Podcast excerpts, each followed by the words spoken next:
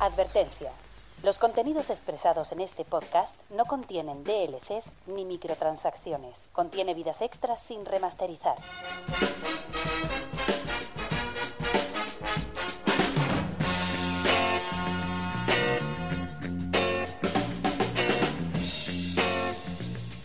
Bienvenidos a Gamica Podcast.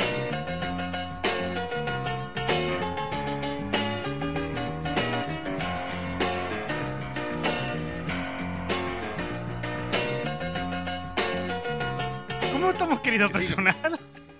Es que Sí, me ha sonado el teléfono. Ha entrado el teléfono, ¿verdad? Joder, qué puntería, ¿eh? Bienvenidos a Kamika Podcast, programa número 22 de la octava temporada. La- el programa en el que me suena el teléfono en directo porque la gente no sabe, no tiene mesura y te llaman a las 9 de la noche. ¿Quién ha sido? Me da igual. Da Vodafone, igual. seguro. Pues no lo sé, ha sido un, un teléfono esto que tengo en spam. Bienvenidos a repaso de la actualidad del mundo de los videojuegos, como cada semana en tu podcast favorito, nuestras redes sociales arroba Gamica Games, tanto en Twitter como en Facebook como en Instagram, nuestro canal de Telegram, Telegram Gamica Games, exactamente igual, y el programa que grabamos en directo todos los lunes por la noche en twitch.tv y lo, lo puedes ver en diferido en YouTube al día siguiente. ¿Cómo estamos, Rosmen? Yo, bien, vivo. Alegre, ¿A, eh, a- a- a qué? ¿Perdón? Alegre. Ah, no, eso no. ¿No? No. ¿No te ha llegado a tu casa una cosa que es la alegría de la, de la alegría de la vida? ¿No puede ser usted el, propi- el afortunado propietario de un Metroid? Ah, sí, pero es diferente. ¿No estás, no estás eso no me alegra. eso? Eso, eso- eso no me alegra, me hace feliz. Son cosas. Ah. Son, tienen, son matices, tienen sus matices. Sí, sí, sí, aunque claro, parezca son- que son sino- aunque parezca que son sinónimos, no son sinónimos. no son sinónimos. De hecho, este fin de semana eh, he descubierto que tocar y trabajar en un coche de Fórmula 1 no es lo mismo. Es lo que he aprendido este fin de semana. Mm. Eh, Eso es que no nos. Eso es que no nos ya tienes en podio. Oye, ¿qué? ¿Qué? ¿Qué? Mm. Que no solamente juego videojuegos, que también veo la Fórmula 1. ¿Qué pasa? ¿Algún problema o qué? Ahora que está la Fórmula 1 otra vez de moda, ahora que tiene más share que el, que el fútbol, ahora se viene todo el mundo a subir al carro, ¿no? ¿Eh? ¿Eh? Ahora, ahora, ahora sí, ahora es lo No, fácil. Yo, yo- yo no- yo este fin de semana Fórmula 1 no, yo me vi ya por fin toda la vez en todas partes, que no me la había visto. Oh, ¿viste Everywhere, Everywhere All At Once? Sí. ¿Y qué te pareció? Eh, he, he encontrado que hay muchas cosas que tienen sentido ahora. Bastante. No, pero, Pero vamos, siempre ¿qué, qué- qué- qué te pareció la película, no que, que- que de repente tiene sentido y que no.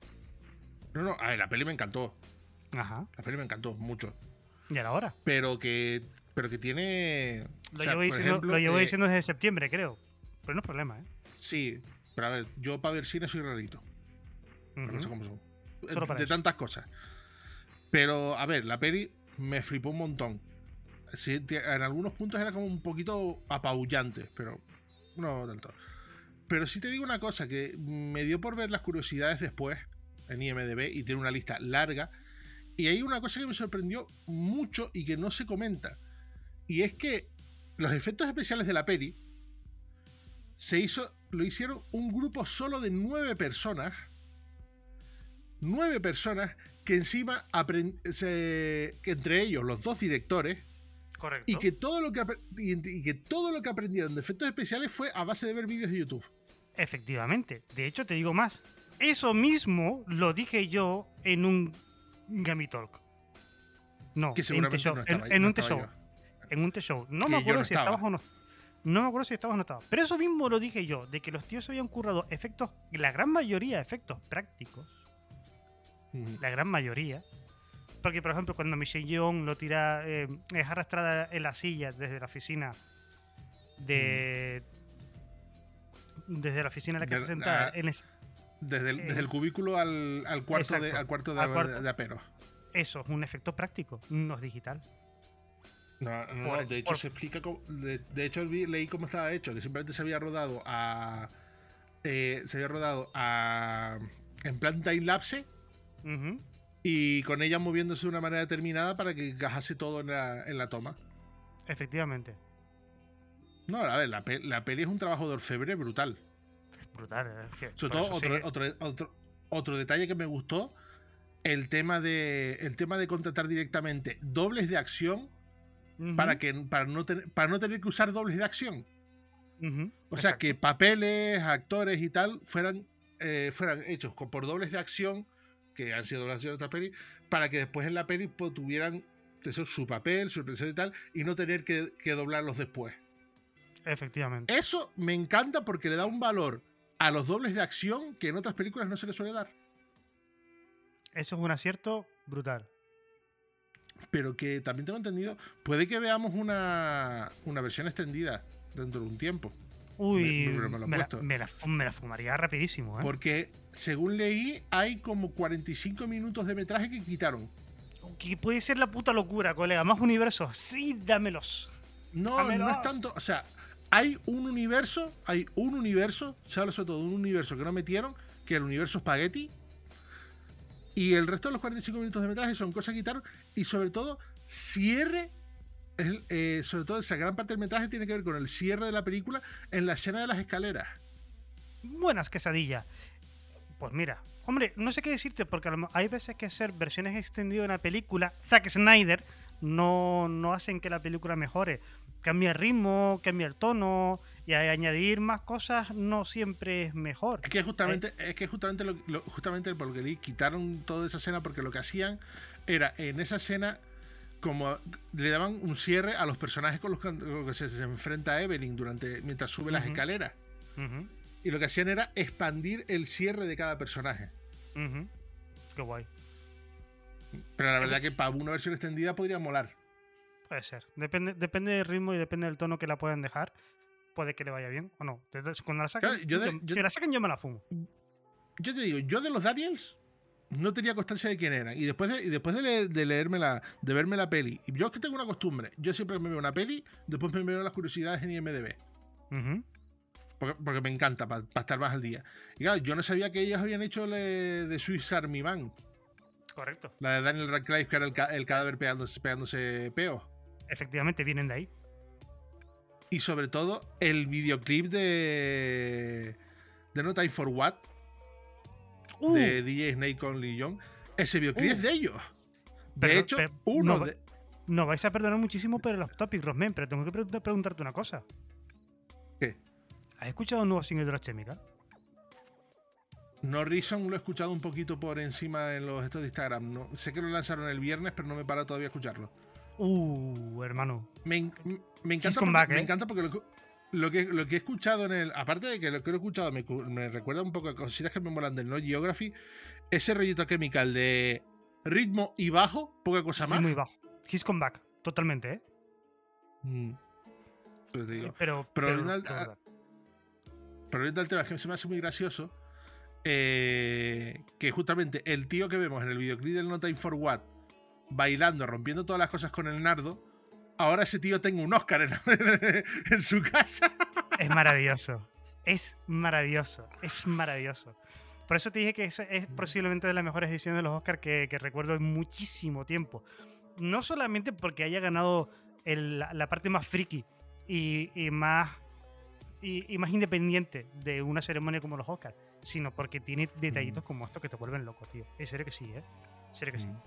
Mm. Bueno, ¿qué? ¿Empezamos con los videojuegos después de este off topic que siempre nos cuesta un poquito salir de aquí? Sí, deberíamos, ¿no? De hecho, mira, no voy a salir del cine porque hay. Eh, iba a decir que hay una noticia un poco. Bueno, vale, sí, hay una noticia un poco bajonera, sobre todo para la gente que sigue un poco el mundo de las series y las películas. Y es que este, esta, la semana pasada, esta semana, eh, se anunciaba el fallecimiento de Lance Riddick, que a priori no tiene que sonarte de nada.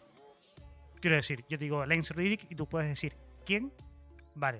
Pero si yo te hablo de series como The Wire, por ejemplo, o series como The Fringe, y te digo el que siempre hace de jefe, señor afroamericano, calvo, alto, muy delgado, pero está en muy, muy buena forma, Lance Riddick. Más recientemente me jode muchísimo porque su última interpretación eh, en una serie iba a ser era Resident Evil. Por suerte, le dio tiempo a grabar la cuarta parte de John Wick. por suerte. Mm. Porque si no, joder, madre mía. Esa serie acabó con todo el mundo, ¿eh? Hasta con Force Pocket, me atrevería a decir que terminó. Eh, bueno, pues sí, sí, totalmente con Forspoken también. Yo no puedo jugar a Forspoken precisamente por, por hacer Resident Evil, ¿eh? Pues el Lance Reddick, que ha fallecido a los 60 años de edad, eso se entiende que por causas natu- naturales, pero no, no ha trascendido. Y aparte de ser el, el Capitán Entewire, un mítico papel de una de mis series favoritas, y sobre todo, y también de Teniente, era o algo así, Ente Fringe, bueno, jefe Ente Fringe también Mm. que es otra de mis grandes series favoritas. También este es el que puso la voz al comandante Zavala en Destiny y Destiny 2, otro de mis juegos favoritos. Entonces, pues le tenía, le tenía mm, especial, especial cariño a este actor, Lance Reddick, que nunca hizo nada particularmente grande, entiéndese grande como papeles protagonistas o cosas así. Siempre fue una persona que estuvo en repartos más corales, pero que eh, por su manera particular de, de- de actuar, daba el pego. ¿sabes? Los, los papeles que elegía los elegía muy bien para él. Era un tío que tenía, que tenía su carisma. El tema Sí, sí, de. El tema de. O sea, el personaje de Caron en, en la saga de John Wick lo Por borda. Sí. Totalmente, es el mismo. En videojuegos, pues mira, está el tema de Destiny, que ahora profundiré en eso.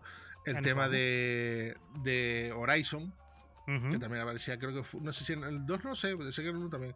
En el Pero uno eso, por salía. ejemplo, para darte, para dar más rollito al tema de Destiny, eh, justo el. Justo el día antes de morir había estado jugando a Destiny.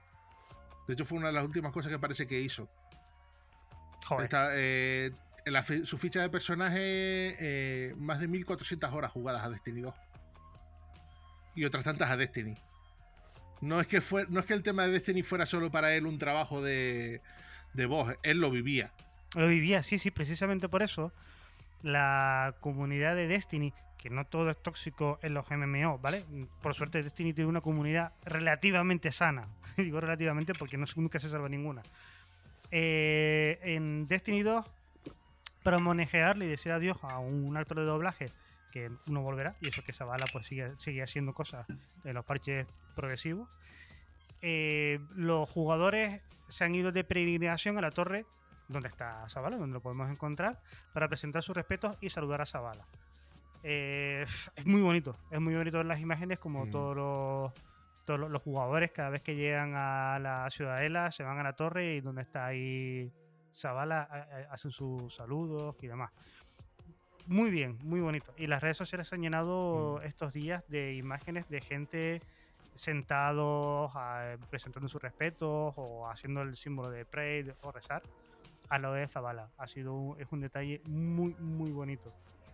De hecho, precisamente creo que fue ayer o el domingo, Bungie lanzó un comunicado para agradecer el trabajo a Lance en Destiny y a su comunidad mientras la esposa de Lance, Stephanie Riddick, se llama así, no me lo estoy inventando, se llama Stephanie Riddick, publicó un mensaje oficial en la en la cuenta del, del difunto actor, agradeciendo todas las muestras de apoyo y los mensajes de cariño tras sus muertes, teniendo unas palabras muy especiales para los cientos de jugadores de Destiny que están rindiendo tributo especial a Lance.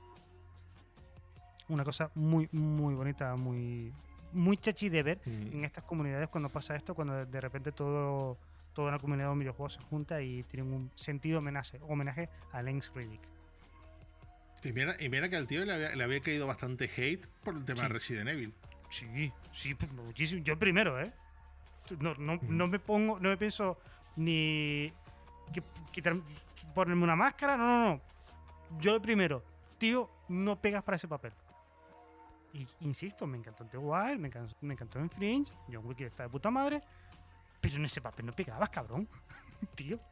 Oye, entiendo que, que para las facturas, ¿no? Y, y la típica Mm. serie alimenticia, pues todos los actores han pasado por ahí. Pero no lo comparto. Cosas que pasan. Pero no lo comparto. pasan. ¿Puedo seguir con, con televisión? Mm, Puede seguir. Es que. y esto, vamos a pasar de. De lo chungo a lo divertido. O por lo menos a mí me parece muy divertido porque Capcom ha colaborado con Nippon Animation, el estudio de Heidi y Marco, para un corto que lleva a León a una aldea en los Alpes. Tal como suena, ¿eh? Tal y como suena. He, vi- he visto cosas de eso, pero pensé que era una coña de alguien. No, no es una coña de nadie. Esto ha pasado de verdad. El remake de Resident Evil que se lanza el viernes, este viernes, 24 de marzo. El clásico de 2005, al que yo tengo muchísimas ganas de jugar. Eh, ha tenido una promoción, tiene una promoción un poco rara. Con este sorprendente y divertido anuncio que parodia las, parodia las series de Heidi, de Marco, Perro Flandes, todas estas series de, de hace muchísimo tiempo de la televisión japonesa, ¿vale? Eh, es buenísimo. La parodia realizada por Nippon, Animation, que es el, el propio estudio de animación que, que hizo Heidi, dice lo siguiente, y cito, breve serie de animación Resident Evil Masterpiece Theater, León ante Mysterious VJs, episodio 1. Es como dice, ¿eh? Al anuncio, el anuncio original ha sido producido en cooperación con el estudio de animación japonés Nippon Animation, famoso por su serie World Masterpiece Theater. World Masterpiece Theater fue el, con el, contenedor televisivo de la serie que adaptó a la literatura infantil y juvenil, incluyendo Marco, Marco Mujerci Mujercitas, Las aventuras de Tom Sawyer, entre otras muchas conocidas de la época. El corto, pues lo podéis ver en. ¿Dónde era? Yo sé que estaba por TikTok, pululando por ahí. Y en YouTube, sí, exacto. Si buscáis Resident Evil 4 Remake. Ah. No, no, que acabo de buscar una imagen para ponerla en el S y es como. Esa, esa, esa es. Sí, la, esa, la, la, esa, la, de, la del abuelito. La del abuelito que se acaba de fumar un joy. Esa. Esa, esa es muy buena, ¿eh? Podéis buscarlo en YouTube, buscar Resident Evil 4 Remake anuncio japonés y os sale. Perfectamente. Yo, yo, eh, yo busqué Heidi Resident Evil 4. Pues también te sale, ¿eh? También te, también te sale, ¿eh? Ay, ¿Qué dice J. Dicero? Que aún no lo ha visto, pero que en Capcom están locos. Se podría haber ocurrido muchas otras cosas, pero esto a mí por lo menos no. Joder, pero está guay, quiero decir. A ver. A ver. Resident Evil 4 sabemos lo que es ya. Y hay que buscar maneras nuevas de promocionarla. Pues a mí esta me parece súper simpática, la verdad, ¿eh? Pero han hecho mil millones ver, de cosas, no, pero está súper bien. Sí, sí, sí, sí, sí. No, no tengo, no tengo absolutamente nada en, en, contra de esto. Te lo tengo que ver después. Porque me parece un cachondeo de los que me gustan. A mí esto es lo que me gustan. Es cuando intentaron juntar Doom con. Con Animal Crossing. Eh, con Animal Crossing, gracias. Doom con Animal Crossing me parece una cosa súper guapa. O sea, está, está, bien, está guay. Me, me gusta muchísimo. The Grace Attorney hicieron lo mismo, pero con guiños a Sherlock Holmes. Sí, exacto, sí, sí, sí, fue algo así, mm. efectivamente. Y coño, Hostia, Sherlock, Sherlock Holmes, me acabas de recordar una serie que tengo que buscar para meterla en el Plex. ¿Cuál? ¿Sherlock? ¿Sherlock Holmes? ¿Sherlock ah, Holmes? coño, la Sherlock de. Holmes. Vale, sí, sí, Sherlock Holmes. La de eso pre, me recuerda- pre-Ghibli. Sí, eso me recuerda que conseguí un montón de pelis de Lupin, pero no conseguí el Castillo Cagliostro. Qué Y. Que me faltan dos las, dos últimas las dos últimas temporadas del Coche Fantástico. Pues la buena, porque es cuando sale eh, el chico este afro- afroamericano. Eh, Sí, es, el- es la cuarta. Eddie. Eddie, sí, perfecto. Es que el- nombre de actor era Philip Norton, no sé qué tercero. Oh, que era buenísimo. Qué chislamar. Ahora voy a, voy a tener que decir. Es que no, no podemos coger estos atajos, tío. Ah, yo lo Eh, siento. eh, la- eh, actua- mi cerebro funciona de esa manera. Ah, voy a tener que buscarlo. Mientras, mi- mi- mientras tú buscas eso, yo voy a dar un. La que quiero dar, que me voy a extender un, po- un poquito en ella. Porque me Vale. parece, me parece que, tiene, un- que tiene un trasfondo de puta madre. Ujú. Siempre y cuando a, a ver si, si, si se coloca la imagen. ¿eh? Tiene un poco que ver con lo que hablábamos del- la semana pasada del cierre de las tiendas de. Del cierre de las tiendas de. De Wii y de Wii U y de 3DS. Ujú. Y es que eh, un youtuber muy conocido. Eh, ay, que no, me sale ahora el no, no me sale el nombre del tío, me sale el nombre de su nombre de youtuber. Girard Cahill, que si lo digo así, no le suena mucho. Pero si digo The Completionist, igual a algunos me suena y a otros no. No. Pues este, este youtuber de Completionist ha hecho honor a su nombre. Mira que yo lo he seguido un par de veces y es un tío que se, se dedica básicamente a completar al 100% todos los juegos. No es un tío de sacar el 100% de trofe- de trofeos, del 100% de oro, no, no. El 100% de los juegos. Que Una no persona- quede nada por libre. nada por descubrir.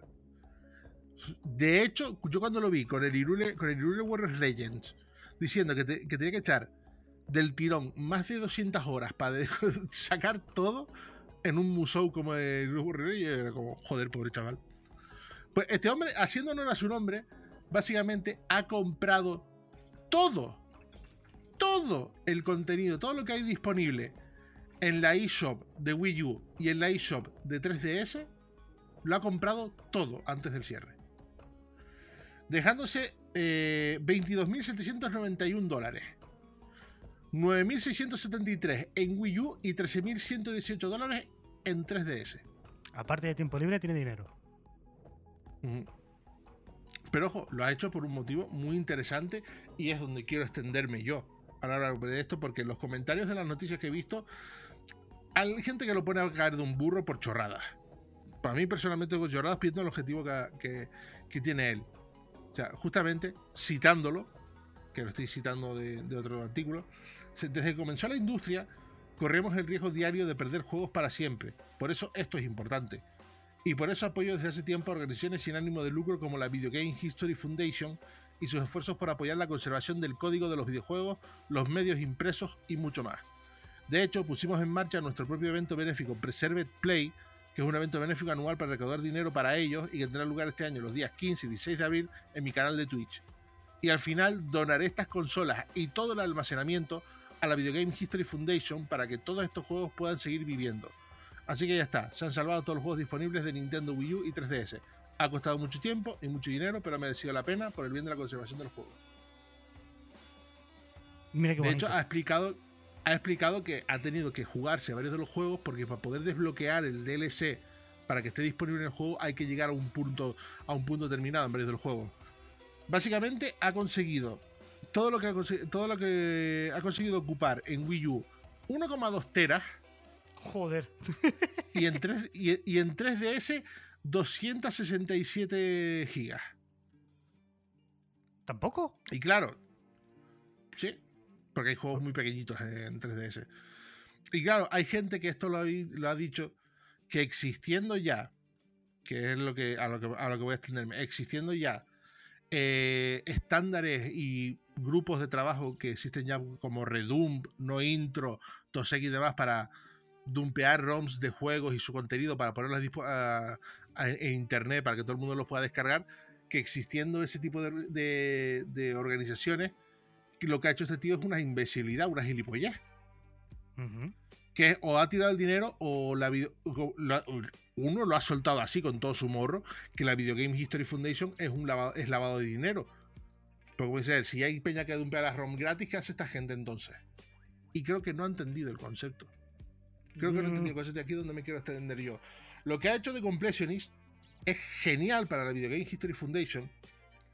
Porque la Video Game History Foundation eh, pretende su, su forma, su, su ser, su objetivo, es ser algo similar a lo que es la Biblioteca Nacional de Estados Unidos o el Museo Smithsonian.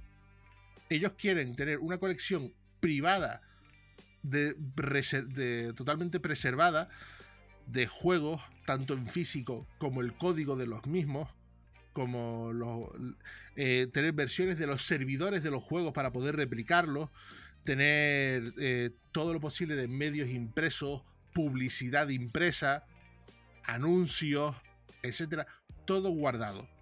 ¿Qué pasa? Que no van a ser.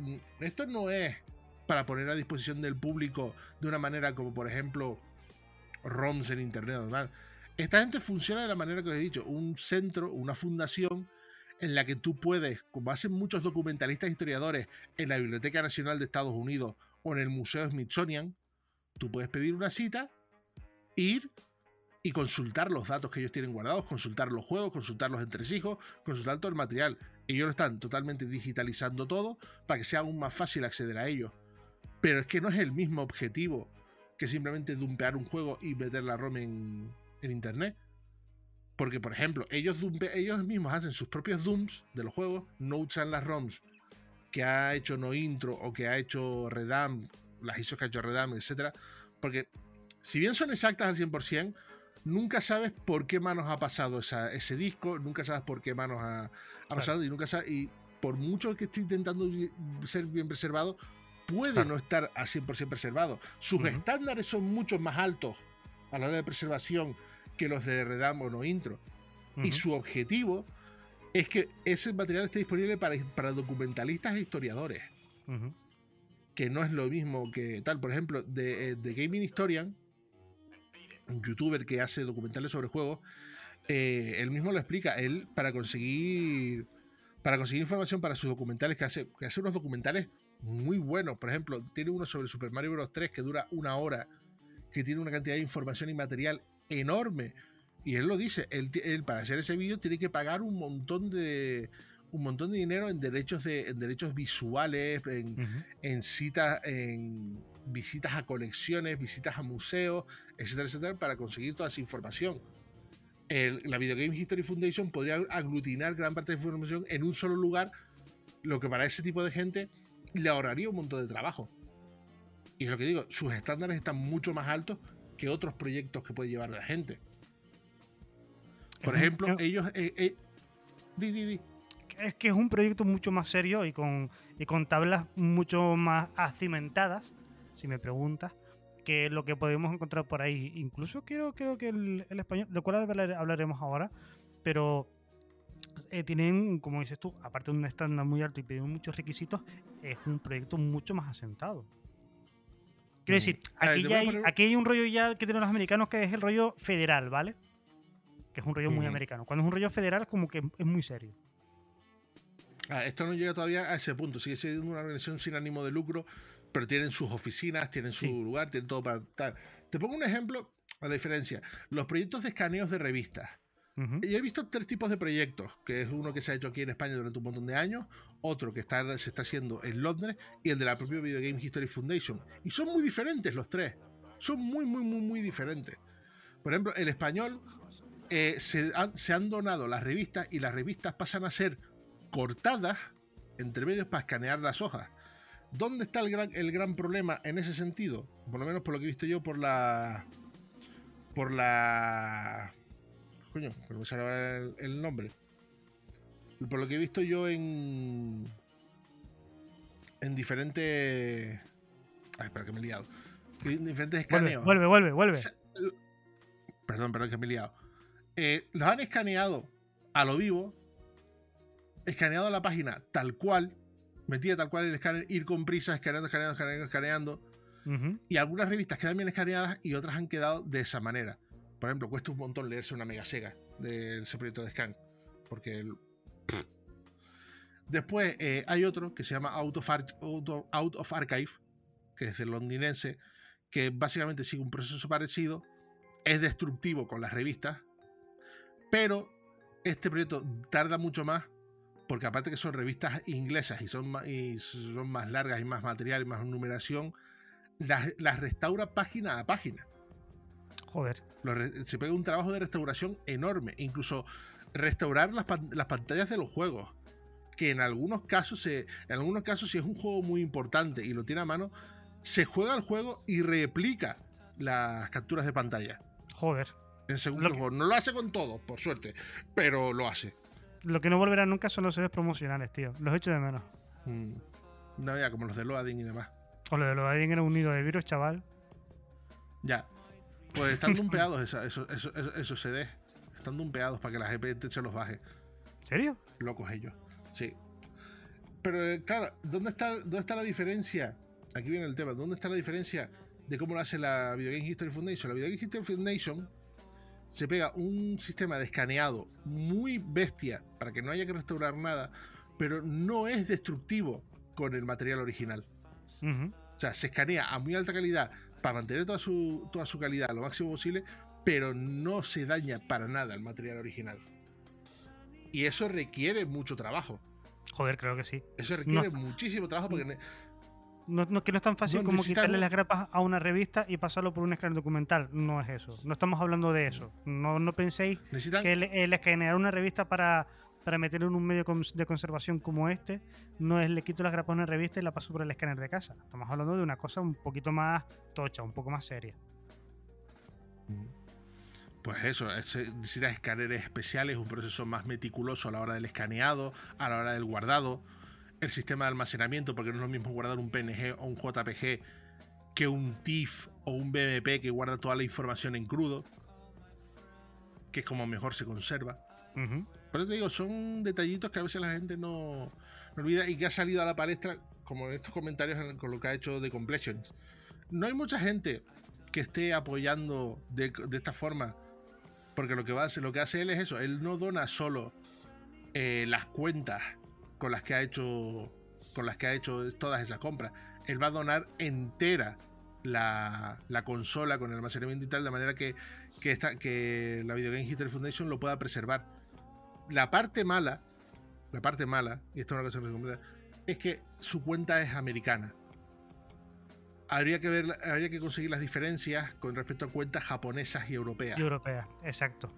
No son mismos mercados, no son mismos lanzamientos, no son mismos juegos. De hecho, estoy casi seguro que el total del peso en gigas de la versión de la DS japonesa es mucho superior, es muy superior a la americana. Seguramente, seguramente. Estoy convencidísimo, ¿eh? convencidísimo de que es que me dijiste 200 y pico gigas. 270 y pico gigas. Poco me parece. A ver, pero es que te explico una cosa, te explico una cosa. En, en 3DS, muy pocos juegos, muy pocos juegos superan el giga. Y normalmente el, el tamaño de los juegos en 3DS, pues eran. Hay juegos de 10 megas, 30 megas. Sí, sí, sí. Si por ejemplo Los, de, los, de, consola virtual es eso, un par de megas y ya está. Y, después hay muchos juegos de, de 200, 300 megas, no hay más.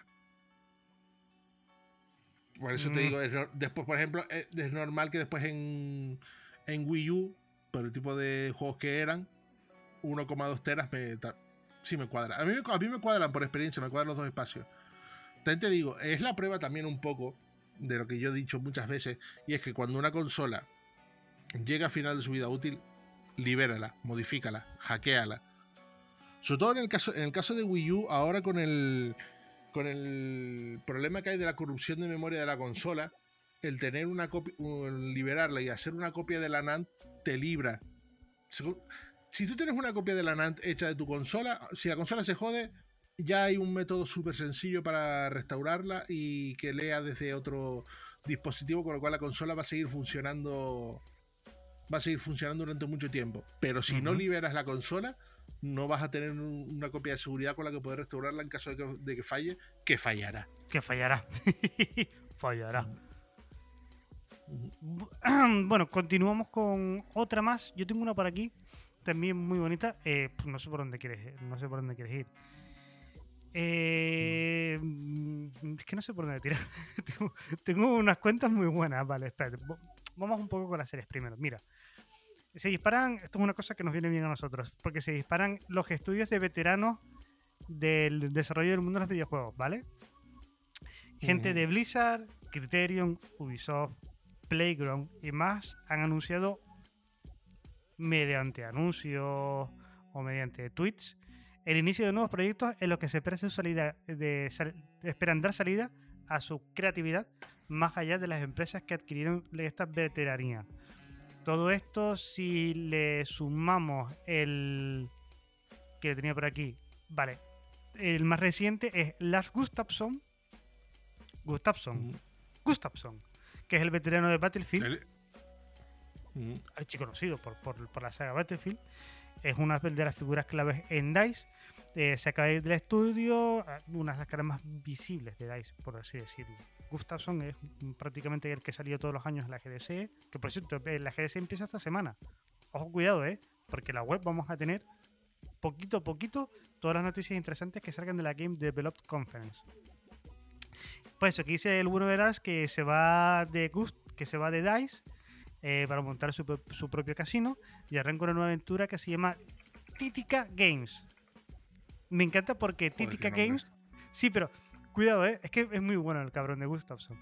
Eh, le ha puesto todo una especie como de metauniverso, como si fueran cocineros, ¿vale? Eh, estamos metiendo en el horno nuestro próximo plato, estamos emplatando el estudio. Atento porque este desarrollo se va a coser, este desarrollo, vamos a desarrollar las ideas a fuego lento. Está súper guay, ¿eh? Entrate en Titica Games en la página web y está súper guay. A mí, me ha gustado muchísimo. Em, vale, ¿qué más? ¿Qué más? ¿Qué más tengo por aquí? Ah, oh, tú sí, buenísimo, buenísimo. Vamos a cambiar un poco, algo más extendido. ¿Estás enterado? Que no sé si estás enterado. Según GameStop, que Valve ha registrado nuevas marcas para CS2.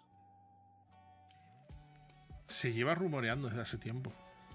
Sí, bueno, según Me enterado, GameStop, me. GameStop ha tenido acceso al sitio este donde la gente va a registrar cosas y para que nosotros nos enteremos, Mm. en Estados Unidos, eh, han registrado Counter-Strike 2 y varios, varios apartados diferentes. Y ya todo la, la rumoreada, rumoreada secuela de Counter-Strike. Rumoreada secuela de Counter-Strike One More Time. Creo que lleva tocando, hacía tiempo que no sabíamos nada de este rumores, rumores. Pero, según GameStop, que es personas que por lo que fuera hacen un trabajo periodístico, no como nosotros, dice que Valve va en serio. Con esta, con esta sí, Valve va en serio. La pregunta, la pregunta será: ¿el Counter-Strike 2 será gratuito? ¿No será gratuito? Eh, ¿Será con Source 2 los mapas más remozados, pero solo dos mapas nuevos?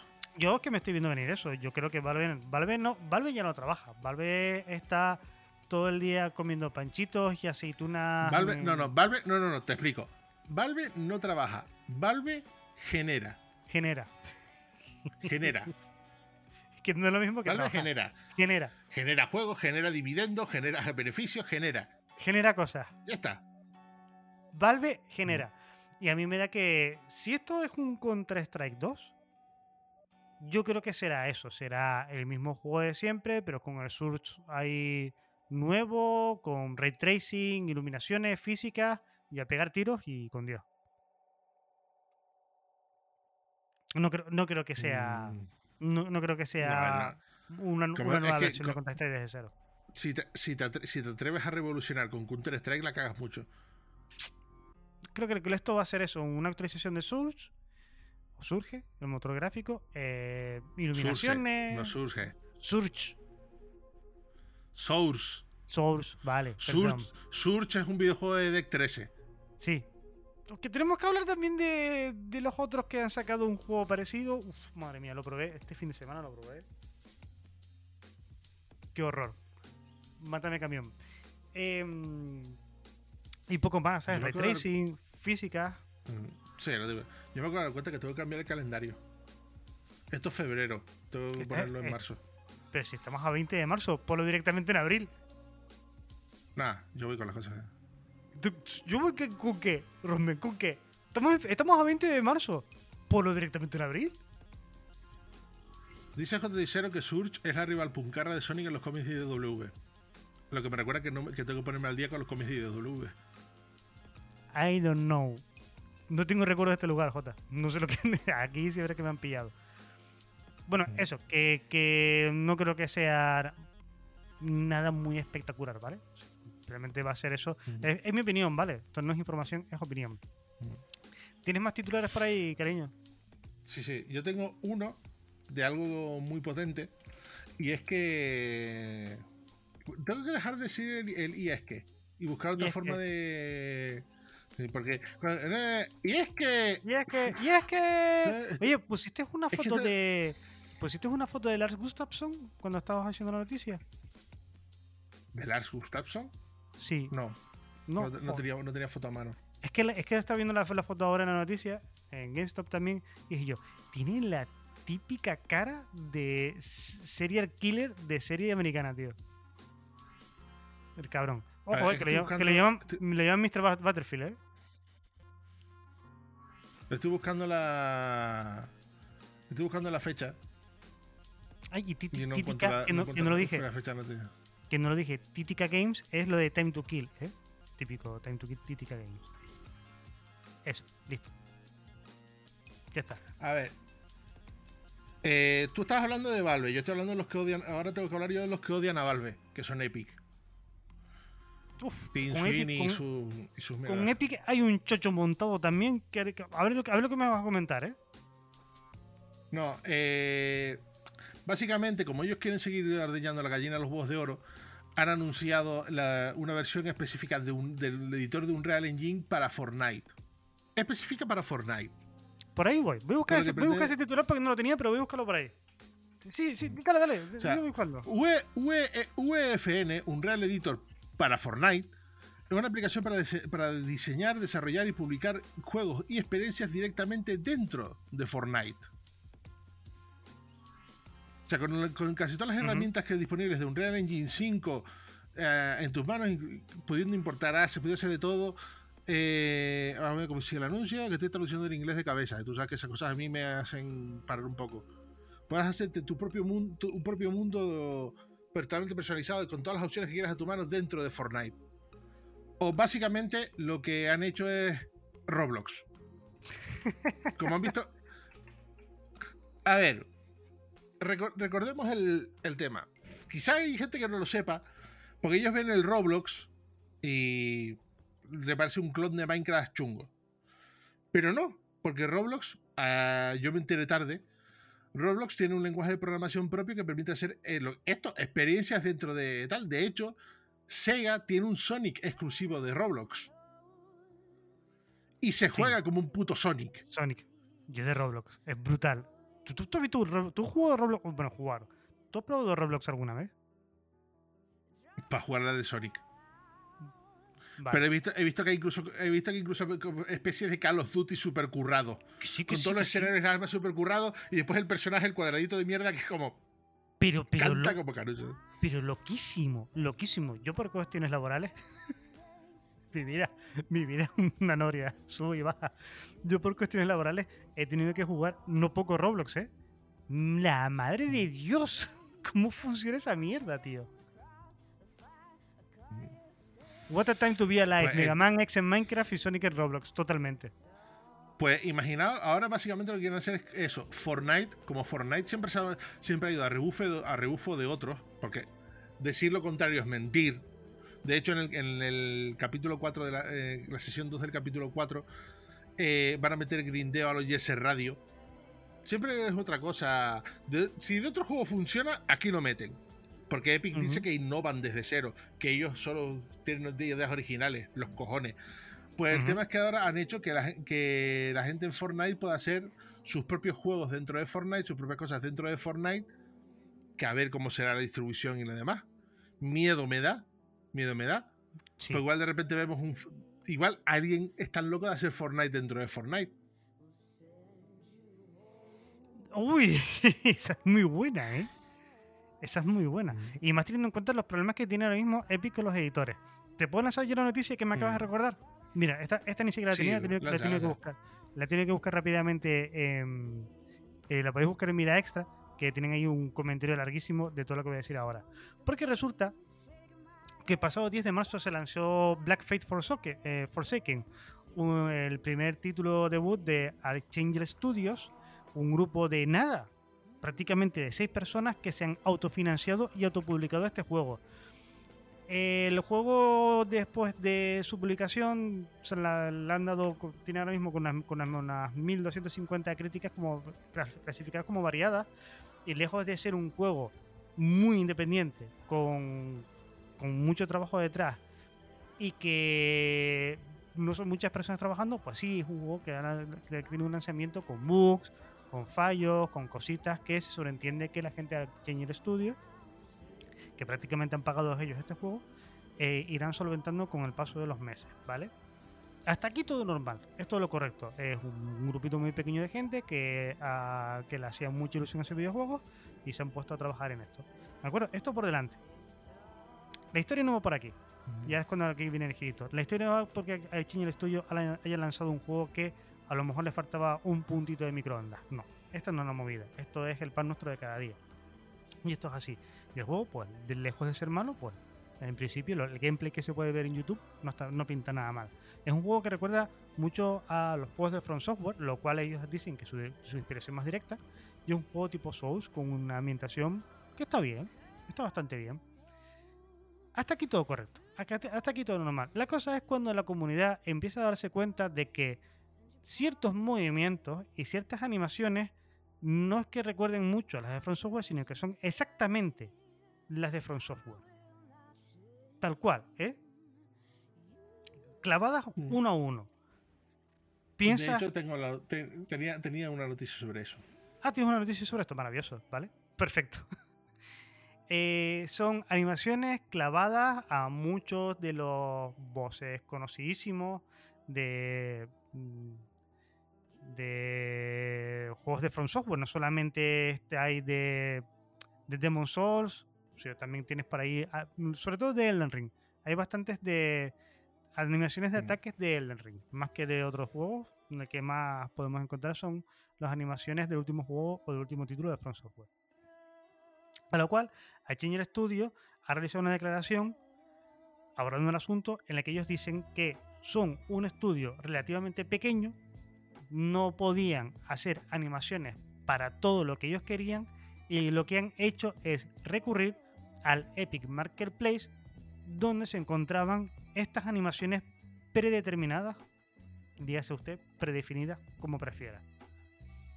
Ellos han comprado estos activos en el marketplace de buena fe con el entendimiento de que Epic, como hace con todos sus vendedores del mercado, pasó por un proceso de investigación y revisión antes de vender estos activos, estos movimientos, estas animaciones.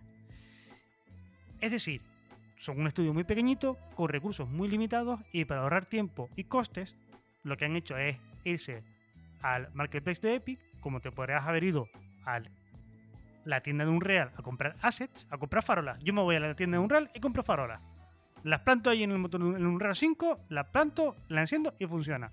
Pues ellos han ido al marketplace de Epic, han comprado animaciones o casualidad de que son las animaciones de Elden Ring.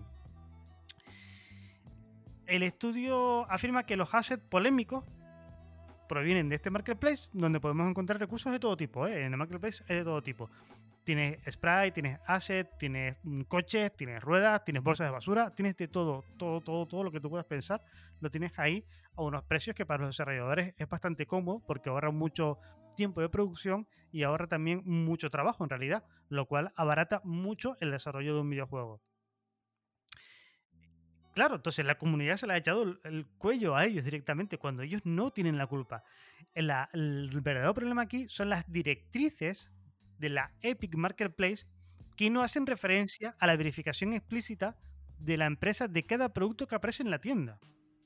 Es decir, tú con una licencia de un acuerdo de distribución con Epic, puedes coger y subir los assets que tú quieras y tú, como comprador, puedes comprar los assets que tú quieras. Y por ahí no hay ni verificador del, del que vende, ni, que, ni del que recoge, ni del que sube.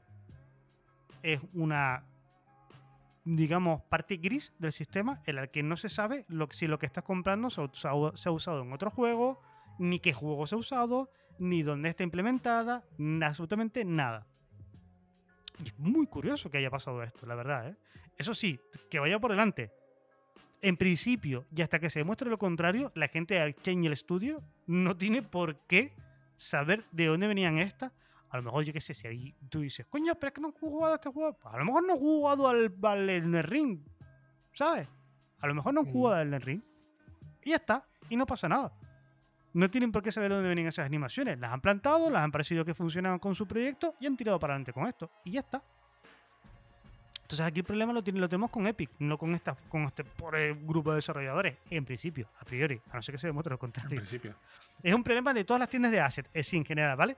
Con Real pasan cosas muy parecidas, pasan cosas muy parecidas con Unity. Lo que pasa es que aquí, pues, como el fandom de Elden Ring es tan grande y tan vasto, pues ha caído la primera. Lo que hay. Ujú. No se puede hacer más. No, O sí se puede hacer más. Investigar mejor. Cosas investigar así. O no dejar. A ver, para mí hay un fallo muy gordo en Epic en el sentido y es como con ellos. Ellos quieren poner todas las herramientas a disposición de la peña, pero después también te quieren quitar de encima problemas. Y Sí. al final ocurre lo que ocurre. Sí, Es tan sencillo como eso. sí. Y ya está. Y no, no, no hay, no hay mucho más. ¿Te quedan más titulares? Mi noticia era esa. Tu noticia era esa. quiero. Tengo uno que me ha encantado. Que me ha encantado cuando lo leí porque es que me pareció como. Hay gente que está, que está muy mal de lo suyo. Sí. Y en ese sentido, el, el que está muy mal de lo suyo es Let Me Solo Her. Ya sabemos. ya sabemos de, de- de quién estamos hablando. Y Mira, si no lo sabes, te lo, te, lo- te lo recuerdo de una, de una manera muy rápida. El Emisologer es un jugador eh, de Elden Ring flipado que se dedica a ayudar a la gente a, a vencer a Malenia, uno de los jefes más difíciles de Ring, para el que no lo sepa. Pues, ¿qué ha decidido él? Ya creo que sintió que su. Él sintió que ya había hecho su recorrido. O sea, ya había vencido a Malenia más de, más de mil veces, ya había ayudado a un montón de personas y tal. Pues ahora ha decidido hacer el, el mayor. el- no sé yo cómo decirlo, pero básicamente lo que está haciendo eh, ha sido. No sé si sigue en ello. Igual sí, ya lo ha completado. Pero estaba básicamente jugándose Elden Ring de principio a fin. eh, con todos los enemigos del juego, todos y cada uno de los enemigos del juego, reemplazados por Malenia. Tiene Y un cuando digo problema- todos, tiene un- es todos. Hasta los perros que te salen por ahí. Tiene un problema muy serio este tío, ¿eh? Exacto. Mm. Tiene un problema muy serio. que con la milanesa. Eh, a ver, el problema serio con la milanesa lo podemos tener cualquiera en el caso de que encontremos un bar donde hagan muy buenas milanesas, las cosas como son. Uh, ¿Sabes que cerraron donde hacían arriba en San Benito? Donde hacían El chemilanga. ¿El Chemilanga lo cerraron? Mm. Uh, Mm. qué fallo. Uh, Sí. Dios mío, qué drama, ¿eh? A ver, al final tendremos que hacer las milanesas nosotros. Porque cuando veo drama. el, el- el- cuando veo el, el Instagram del Club del Bajón, es una- un canal argentino, y veo los sándwiches de milanesa, es como, uff. Momento que sorbito de agua, que estoy seco. Ah, qué fresquita. Pues volviendo a lo que estábamos diciendo, que el Emisologer se ha hecho eso, ha eh, modificado Elden Ring para meter, para hacer que todos los personajes enemigos sean Malenia. Lo que, y aparte, aparte que se ha impuesto ciertas limitaciones, como que es que no, no le vea vigor, no le vea vigor, o sea, no, no se añade más, más, más vida. Sí se te sube el resto de estadísticas, pero vida no sube para nada. Y no se va a poner equipación extra, aparte de lo que ya ha llevado siempre, que es el tarro de jarro y sus armas normales. O sea, este hombre está fatal de lo suyo. Yo estoy súper seguro de que es una persona que se aburre muchísimo. O es una persona que tiene un objetivo muy claro en la vida. A saber. Mm. O sea, A, eh, a a saber, quiero decir, a saber cuál es el objetivo en su vida. No sé, con esto ha ganado dinero. Ya con eso es bastante buen objetivo, ¿eh? Ya con eso ya es un súper buen objetivo.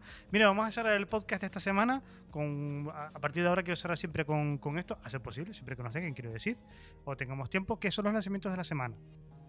Para repasar los lanzamientos del mes en nuestro canal de YouTube, eh, tenemos un vídeo espectacular y maravilloso con una persona súper sexy que repasa los lanzamientos mensuales, el hoy, el hombre, Mm. la máquina, el calendario. Y en el podcast vamos a repasar los lanzamientos semanales. Mira, de hecho, 21 de marzo ya, justo cuando sale este podcast en VOD, tienes el Tichia, PlayStation 4, PlayStation 5, PC, ¿vale? El Half ¿Tichia o chía? Chia o Tichia. La T es Yo creo muda. que chía. Chia. Creo que la T es muda. Puede ser, porque se queda chía. Chía. Chia, Chia, Chia, Chia. Y mi kimono, Chia. El 22 de marzo para Switch y PC sale Half a Nice Dead, La versión definitiva, porque empecé estaba ya en Early Access. efectivamente. El Atelier Riza 3 en PlayStation 4, PlayStation 5, Switch, 23 de marzo. Un juego, o sea, un juego que ha vendido básicamente por muslos. Efectivamente, sobre todo por Mulo. ha vendido un Mulame. Storyteller, este le tengo muchísimas ganas. Además, sale directamente en Game Pass el 23 de marzo en Switch y en PC. Pero no me da mucho tiempo de probarlo porque el 24 de marzo sale en Play 4, Play 5, Xbox y PC Resident Evil 4. ¡Detrás de ti! Mm, ¡Imbécil! Yo, yo, tar- yo- o sea, si, si lo dice de esa manera, no sé, no sé qué pensar. Pero es que el doblaje, el lo dicen, el doblaje lo dicen así ahora, ¿eh? Mm. Oye, Yo tardaré, en- tardaré en probarlo, tardaré en probarlo. detrás de ti, imbécil. No, ¿sabes que no me gusta mucho? Ay, pero es lo que toca. Creo que ha perdido un toque de magia porque pff, Yo lo que me pregunto, ¿después remakearán Resident Evil 5? Y seguirán Sí. remakeando Resident Evil 5, después Resident Evil 6, después re- remake de Resident Evil 7 y... No sé exactamente hasta dónde quieren llegar con esto, pero algo sacarán. Hay algunas cositas por ahí que no han salido remaqueadas, ¿eh? Los Revelations. Hay algunas cositas por ahí que todavía se pueden remaquear y se pueden dar una vueltita, ¿eh? Cuidadito, cuidadito porque todavía nos pueden dar alguna sorpresa. Code Verónica no está remaqueado. No, y la gente lo, pide- lo pedía más que Resident Evil 4. Sí, exacto, es que yo creo que en realidad debería salir el Code Verónica antes que el 4. Por Mm. cronología es así, vale. De hecho, es que Ah. también te pones a pensar que Resident Evil Code Verónica es de los pocos que no está en Steam. No, no es está en Steam. PC. Es que co- vamos, a lo mejor es más complicado porque pueden tener problemas con el código, vete tú a saber. Pero es que el Code Verónica, cuidadito con Code Verónica, ¿eh? Porque la gente A se ver, de él, pero... uh, Si, hicie- si hicieron, si hicieron lo que hicieron con el 2 y con el 3, no tienen excusa para no hacerlo con el Code Verónica. Que va, que va, que va. Y luego pillarte ya el 1, 2, 3, Code Verónica y 4 remaqueado. Uf, maravilloso, ¿eh? Te queda un... El 1, el, el 1, el 1 no creo que. El 0 y el 1 yo creo que, que los dejen como está. Sí. Sí, sí. Mm. Guap- guapísimo, ¿eh? Y el... el- Porque si no es cargar. Si, si ya te quitas, si ya te quitas de encima 0 y 1, te, eh, te cagas encima de todo, de todo, de todo el lore. No del lore, sino de la tradición de la saga. tradición- exacto. Va contra el espíritu Porque de la norma. Va que- contra el espíritu de la norma. Sí, porque ti- ti- tienes que dejar al menos uno clásico. Sí, va contra el espíritu de la norma, correcto. Me lo veo muy bien. Pues nada, hasta aquí nuestro programa por esta semana. Volveremos de aquí a siete días para repasar la actualidad del mundo de los videojuegos. Coño, pues nos ha quedado. Nos ha quedado un pro- un proca guay, ¿no? Nos ha quedado un. ¿Sabes? Como. Y eso, y eso que me he extendido en alguna. Sí, pero. Coño. ¿Sí o qué? ¿Sí o qué? ¿Sí o sí? ¿Sí o Sí. Sí, ¿qué pasa? Sí, yo creo que la, sí, sí. Calidad, calidad, de esto fino. Nos despedimos hasta la semana que viene. Muchas gracias por estar aquí con nosotros una semana más. Rosumen Álvarez. Hasta la próxima. Y a ti que nos escuchas, nos despedimos de aquí a siete días. Lo importante, recuerda, eres lo que juegas. Hasta la semana que viene.